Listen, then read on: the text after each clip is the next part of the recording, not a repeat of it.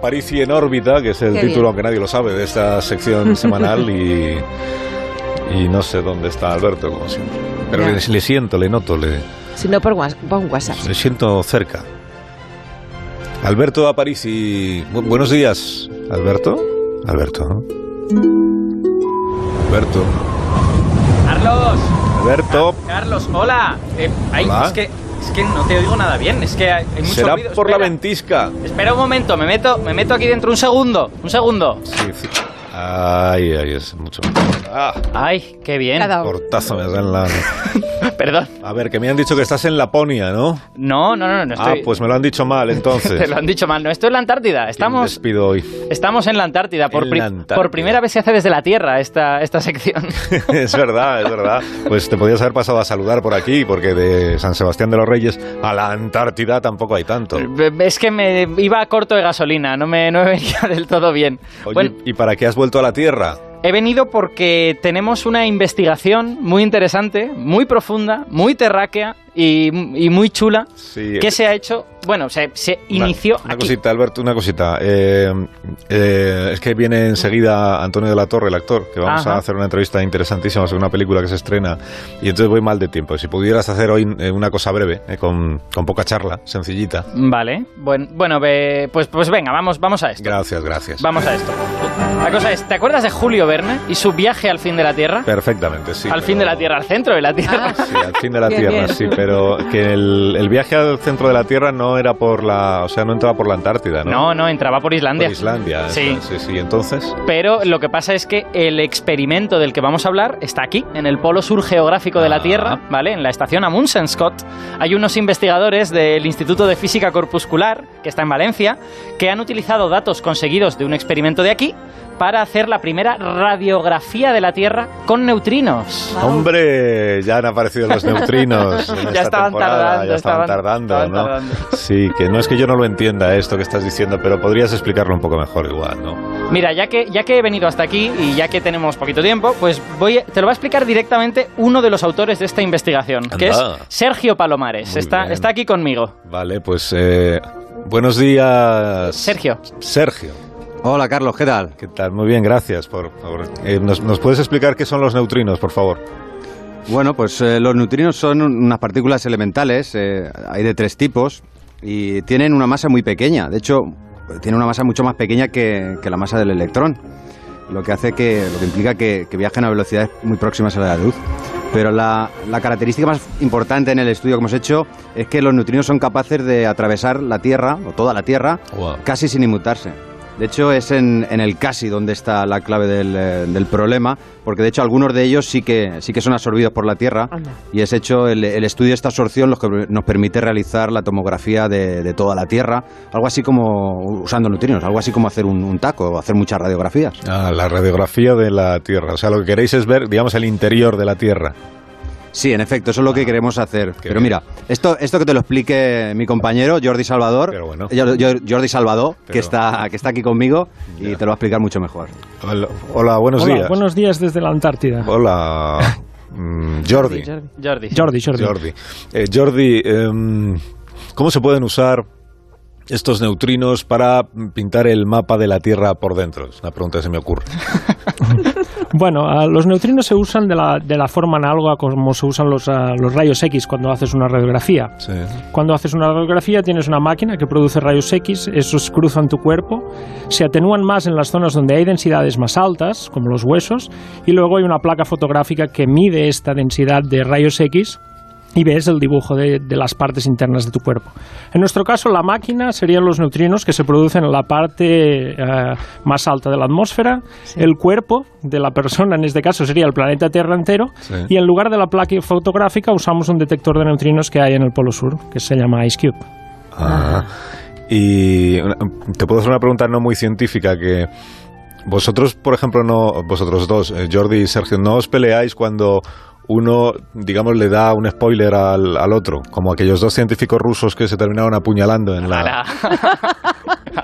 Bueno, bueno, no- normalmente no llegamos a las manos, ¿eh? Lo, bueno, lo que pasa, bueno, aunque Todavía. si Andrea se pone de muy mal humor, Andrea. Andrea. Hombre, a ver, tú estás en la Antártida, seis meses de noche, lo único que tienes por ver son ocho películas de Harry Potter, vas por la tercera y alguien te destripa la ocho. Es Sí. como para enfadarse. Alberto, ¿podrías poner un poquito de orden en tu sección? Andrea, ¿quién es? ¿Cuándo para de salir gente? Bueno, Andrea, Andrea es el tercero del trío de investigadores que han hecho este trabajo, que se ha publicado en Nature Physics. Se llama Andrea Donini. Y aquí estamos los cuatro, pues refugiados del frío antártico y repasando todo, todo este artículo. Sí, o sea, sois cuatro. Pues te dije algo cortito. Eh, bueno, eh, pero, pero, con, pero con, con sustancia. A ver, Andrea, ¿por qué nos tenemos que ir a la Antártida para encontrar estos neutrinos, por ejemplo?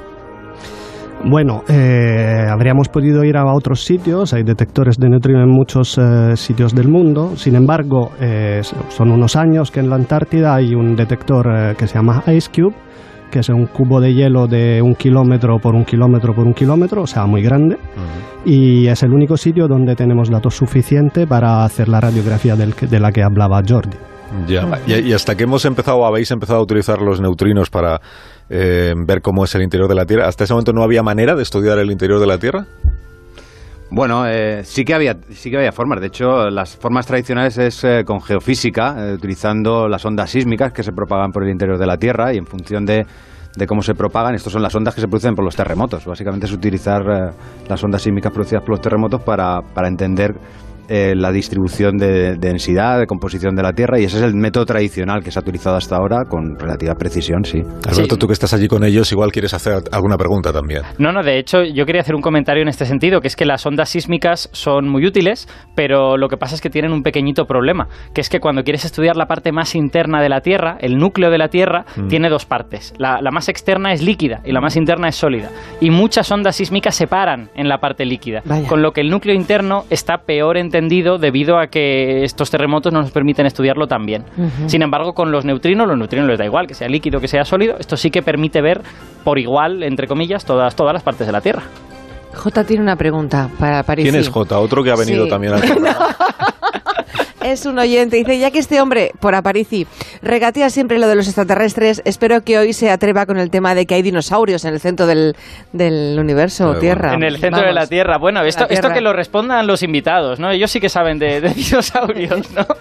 Bueno, ¿Habéis buscado ah, dinosaurios en el centro de la Tierra? A un La huesillo, has verdad- parecido a algún huesillo. eh, la verdad es que no, no hemos encontrado dinosaurios aún, pero necesitaríamos muchos más neutrinos de los que tenemos para ver un dinosaurio, me imagino. Ya. Estamos lejos, estamos lejos de ver dinosaurios. Porque los, los neutrinos, mm, ¿de dónde los sacáis? Así por, por expresarlo Bueno, de una es- manera muy coloquial, ¿eh? ¿De dónde, Sí. sa- de dónde sacáis los neutrinos? Mira, hay fuentes de neutrinos en todas partes. Por ejemplo, el Sol es como si fuera un enorme reactor nuclear y produce un flujo de neutrinos constante. Y otras cosas astrofísicas, las supernovas, los agujeros negros, el centro de la galaxia son fuentes de neutrinos. Sin embargo, nosotros los que usamos son eh, unos neutrinos que vienen del choque de los rayos cósmicos, que son partículas muy energéticas que están por el espacio, chocan con la atmósfera Ahí producen eh, partículas que se llaman piones, caones, mm, lo que sea, y finalmente estas eh, se desintegran y producen neutrinos. Eh, vienen por todas partes, con lo cual son perfectos para hacer la tomografía que decíamos, la radiografía desde varios puntos, porque vienen de todas las partes de la atmósfera hacia el centro. Claro, para que se lo imaginen nuestros oyentes, digamos que nosotros nos colocamos en el polo sur y si queremos ver el núcleo, necesitamos neutrinos que vengan justo desde abajo. Si queremos ver el manto, queremos ver neutrinos que vengan un poquito en escorzo, ¿no? que no hayan pasado por el centro de la Tierra. Si quisiéramos ver la corteza, que no hay resolución para ver tanto, pues tendrían que venir casi en horizontal, ¿no? digamos. Y eso es lo que se hace de hecho, con esta técnica y también con la de los terremotos. Con los terremotos, pues tú tienes terremotos que suceden en diversos puntos de la Tierra y según donde ocurran, las ondas sísmicas van a pasar por un sitio o van a pasar por otro. Entonces tú siempre te aprovechas de fuentes naturales de cosas que atraviesan la Tierra por dentro y te permiten saber información de cómo es. Jordi, ¿te parece que Alberto lo ha explicado correctamente?